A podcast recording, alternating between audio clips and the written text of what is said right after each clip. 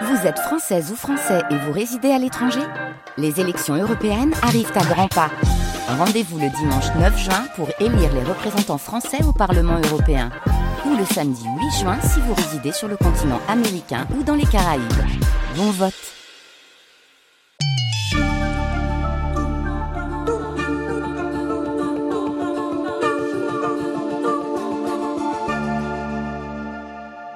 Tout commence là, in utero.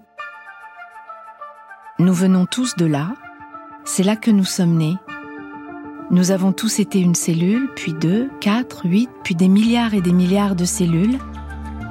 Nous avons tous été des embryons, puis des fœtus.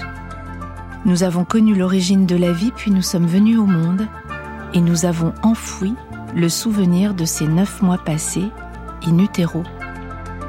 Je m'appelle Zoé Varier et je voudrais remonter le temps.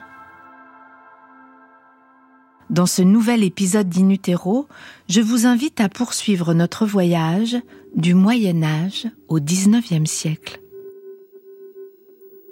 Depuis toujours, l'humanité s'interroge sur l'existence du fœtus et tente de percer les secrets de la vie in utero. Pourtant, le fœtus a longtemps été un grand absent des études historiques. Pourquoi le fœtus a-t-il si peu intéressé les historiens?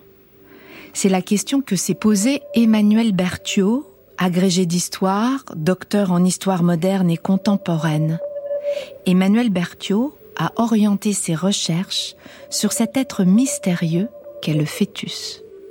Le fœtus est à la fois un inconnu, mais en même temps, ça a suscité la curiosité, voilà, dès les périodes les plus anciennes, parce que ça, ça revient à toucher à l'origine de, de l'humain, finalement. À partir de quand euh, l'être humain devient un être humain, euh, que se passe-t-il à l'intérieur de, de, ce ventre?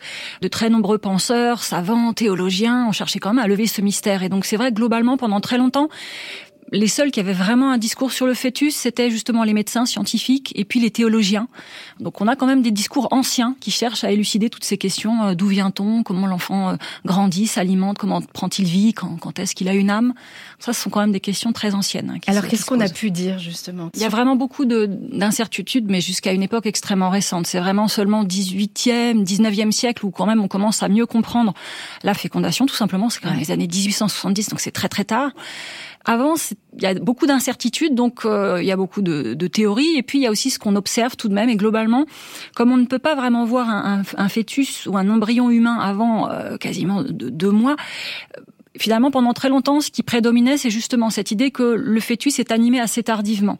Euh, il y avait cette idée qu'avant, c'était une espèce de masse un petit peu, un petit peu indistincte, mais que finalement, à partir de d'une quarantaine de jours pour les garçons, 80 jours pour les filles, parce qu'il y a toujours cette idée qu'il y a une inégalité qui se marquerait dès le départ, que quand même là, ça, ça coagulerait, que ça deviendrait quand même l'âme, l'âme serait vraiment, euh, voilà, infusée dans dans le petit fœtus. Et donc ça, c'est quelque chose qui va être repris même encore au, au Moyen Âge par certains théologiens.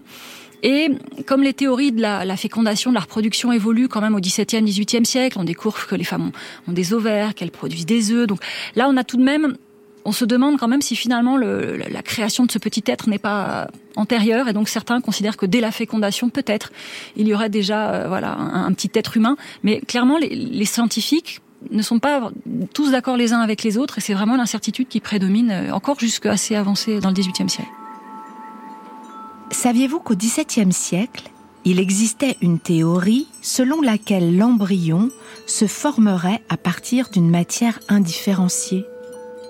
L'enfant grandirait comme un arbre, il serait d'abord une graine qui germe, puis une plante, avant de devenir un tronc avec des branches, au bout desquelles à la toute fin apparaîtraient des pieds et des mains. Une autre théorie plus étonnante encore remonte au temps d'Adam et Ève. Emmanuel Berthiaud nous l'explique. À l'époque moderne, notamment au XVIIIe siècle, il y a cette croyance à l'emboîtement des germes. C'est-à-dire qu'on pense que certains euh, savants considèrent que finalement Ève, dans, dans ses ovules, aurait déjà eu presque emboîté toute l'humanité. Et que du coup, quelque part, après, voilà, l'enfant dans le ventre de sa mère, il va être animé par la semence de son père, mais quelque part, il serait déjà tout fait dans l'œuf en attente de. Et on a également à la même époque, quand on découvre aussi les spermatozoïdes, certains font vraiment le, même schéma, mais à l'inverse, en considérant que peut-être dans les spermatozoïdes, il y a vraiment déjà le petit être.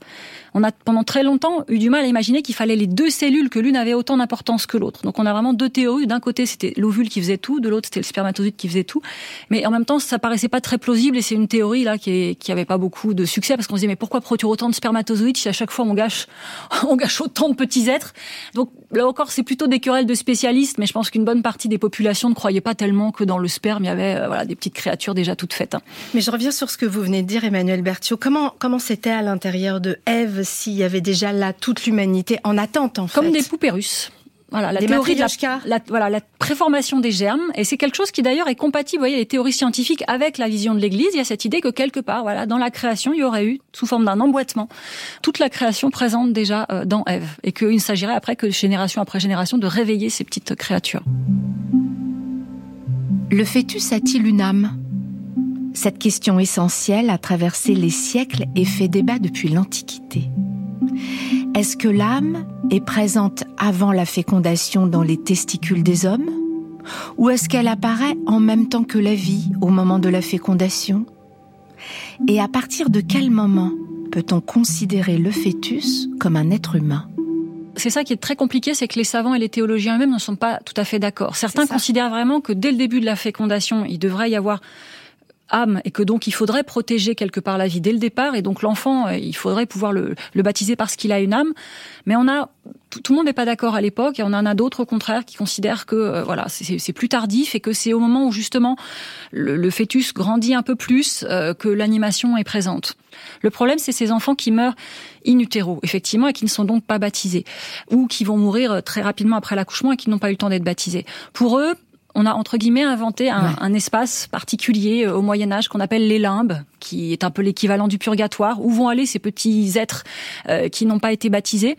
Alors c'est un, un pis-aller à moindre mal, ils ne vont pas en enfer, mais par contre jamais ils ne peuvent euh, voilà accéder au paradis, accéder au paradis, accéder à la lumière divine, retrouver leurs parents. Donc pour les parents, c'est pas du tout quelque chose qui suffit à les rassurer. Donc il y a toujours vraiment une angoisse par rapport à la mort de ces enfants in utero, et du coup une responsabilité maternelle énorme parce que la femme est considérée comme responsable justement du salut de son son enfant, de l'enfant qu'elle porte.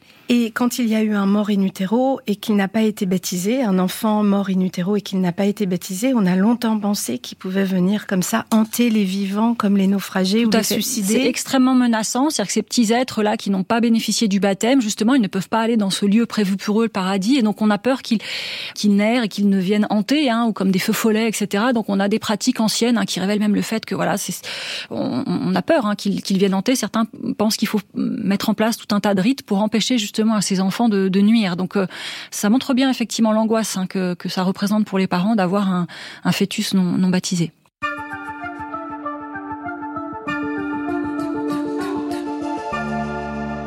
Caché, à l'abri des regards, l'existence du fœtus in utero ne cesse d'interroger l'humanité. Tout en lui pose question. Son lien à sa mère, est-il un être indépendant ou est-il assimilé à l'organisme de la mère? Sa nourriture. Comment se nourrit-il? Par la bouche? Par la peau? Et quelle est la nature de son alimentation? Ces questions sont longtemps restées sans réponse, comme nous l'explique Emmanuel Berthiaud, spécialiste de l'histoire des femmes, du corps et de la médecine.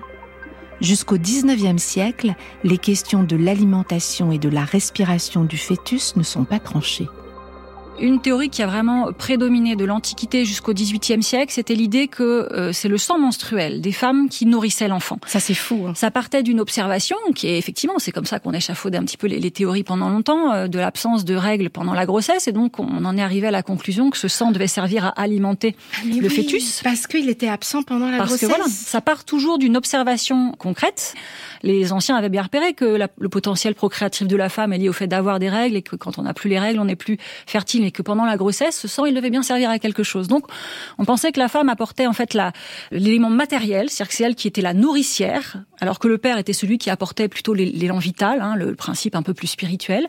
Mais euh, voilà, la mère apportait le, sang qui nourrissait l'enfant, elle le gardait au chaud. Voilà, il y a tout un tas de métaphores culinaires hein, sur l'utérus qui est comme un four à pain qui va faire lever la pâte, la cuire. Donc voilà, l'enfant va être nourri par la mère.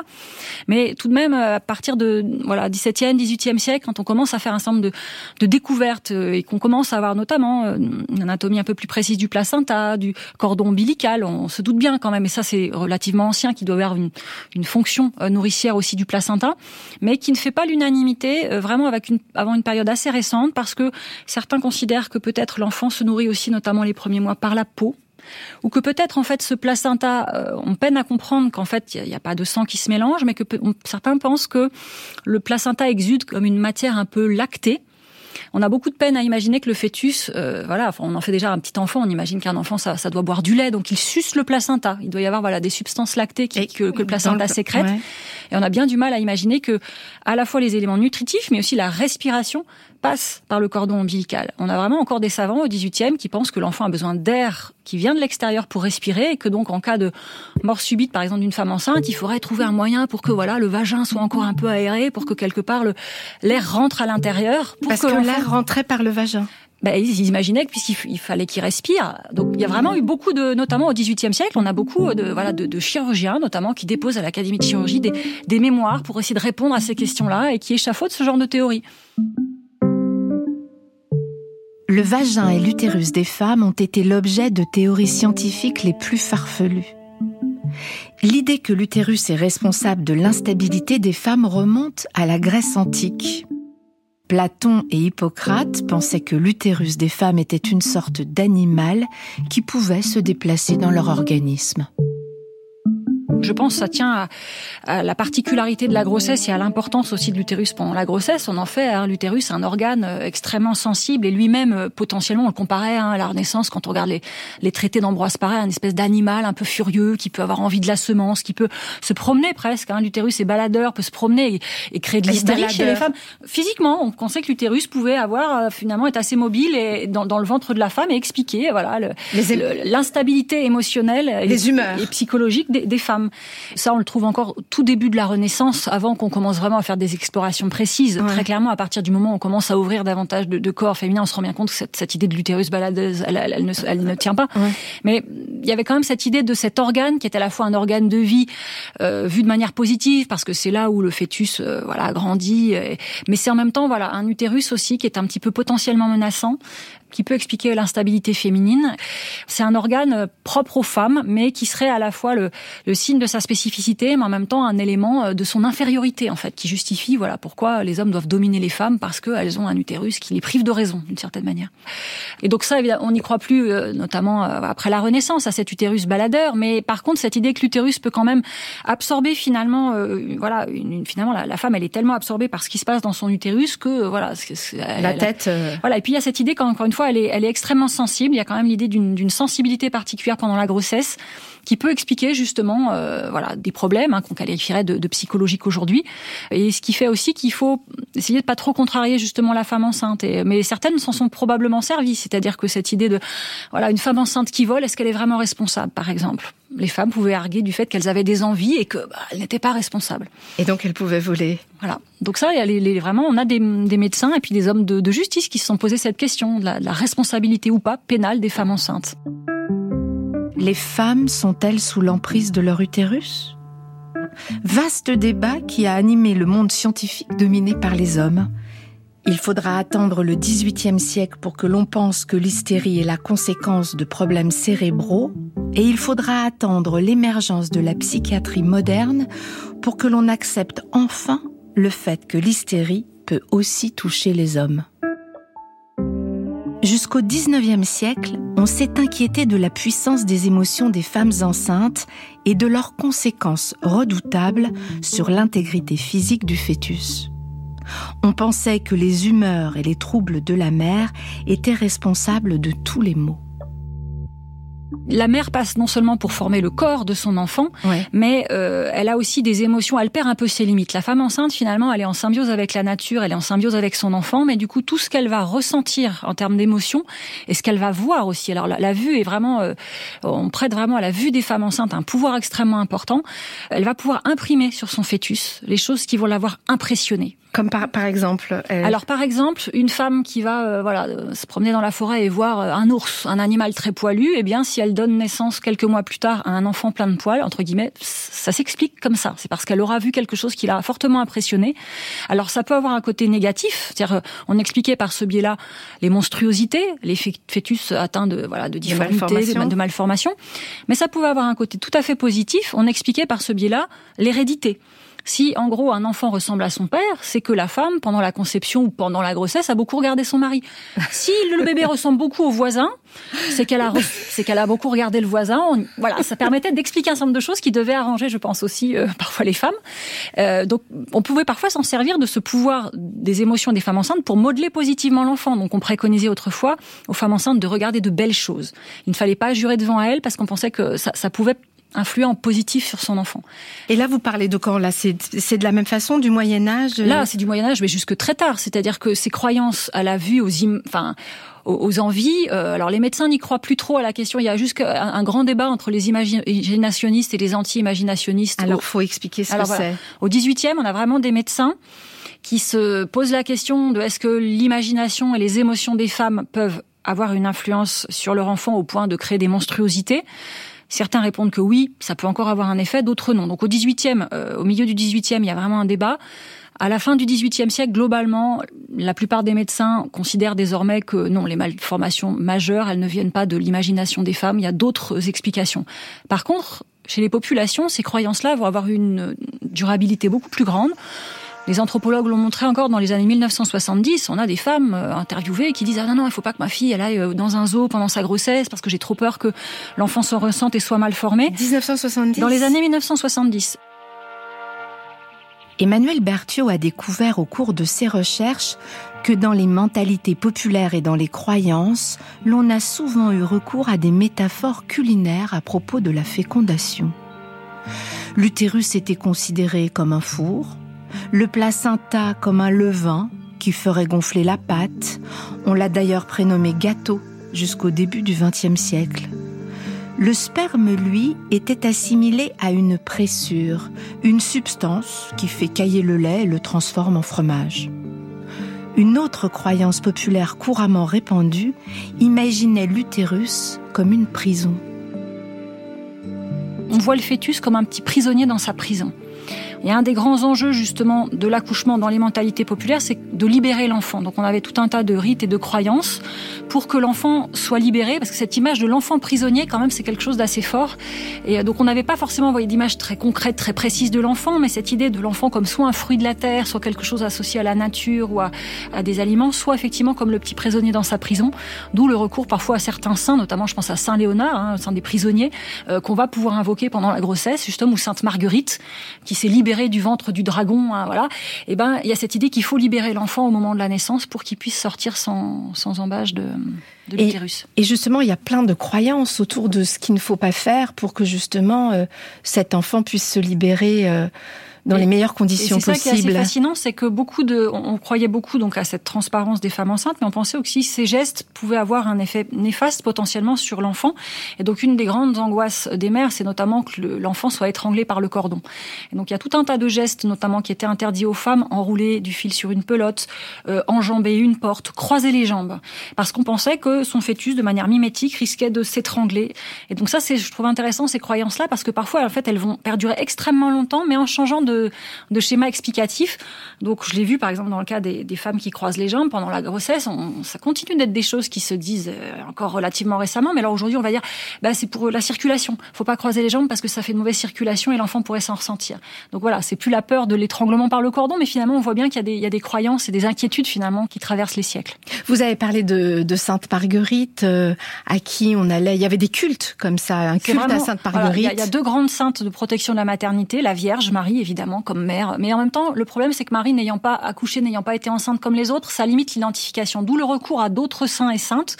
Dans le cas de Marguerite, voilà, c'est une, une sainte qui a perdu la vie, voilà, comme beaucoup d'autres, hein, autant des premiers chrétiens qui a été persécuté et qui aurait été absorbé une nuit par le, le diable sous la forme d'un dragon et qui aurait fait le signe de croix et grâce à cela qui aurait brisé, déchiré les entrailles et qui aurait pu sortir du ventre du dragon. Donc de manière très mimétique, voilà, on va invoquer Sainte Marguerite sous la forme de prière, sous la forme de statue pour euh, justement espérer que la grossesse se termine de manière aussi positive pour l'enfant qu'il arrive à sortir de la matrice de l'utérus euh, en bonne santé et vivant. On va faire des offrandes aussi. On va, il va y avoir Alors, des. Pas des forcément cultes. des offrandes, mais c'est vrai que parfois on est sur. euh, c'est ce qui déplaît parfois à l'Église, parce que certains des gestes ou des rites qu'on fait pendant la grossesse sont jugés parfois un peu païens. Donc on va aller gratter, euh, voilà, certaines statues, par exemple Saint Greluchon, qui était un saint, euh, notamment dans le Berry, euh, qui visait à rendre les femmes enceintes ou à protéger leurs enfants. Greluchon? Greluchon. Saint Greluchon qui avait des voilà des génitoires assez proéminents paraît-il voilà et donc on grattait parfois les euh, voilà le- la sculpture donc là effectivement les curés étaient parfois un peu inquiets. Les femmes les mettaient dans des breuvages et pouvaient parfois euh, prendre ces euh, ces breuvages à base de vous voyez c'est pas très pour l'église c'était un petit peu inquiétant. Ça avait des relents de paganisme. Mais pour les femmes il y avait parfois besoin d'aspects un petit peu matériels dans leurs croyances. Et donc effectivement euh, on a notamment gardé des petits sachets de de, prières à Sainte Marguerite qui étaient cousus enfermés dans des petits sacs et qui font penser évidemment à l'utérus hein. et ça ce sont des objets que les femmes pouvaient porter sur elles hein, par exemple pour se pour se protéger pendant la grossesse et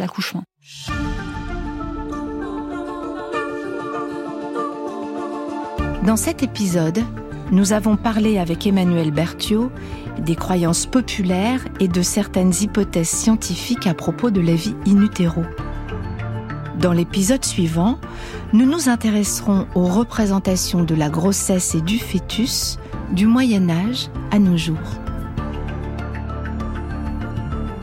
In est un podcast documenté par Anna Massardier, écrit par Zoé Varier, mixé par Benjamin Orgeret et Basile Bocquer et réalisé par Flora Bernard. In utero est un podcast original de France Inter.